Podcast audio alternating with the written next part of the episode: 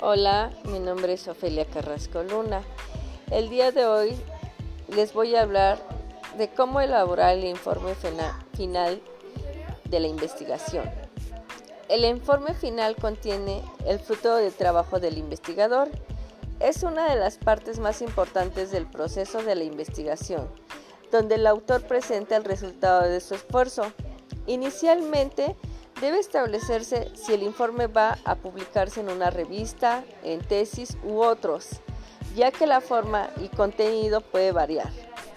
Debe escribirse en forma sencilla y clara para que el lector forme su propia opinión sobre el valor de los resultados que se están comunicando. Todo estudio de investigación válido debe publicarse, de lo contrario, este pierde su valor social.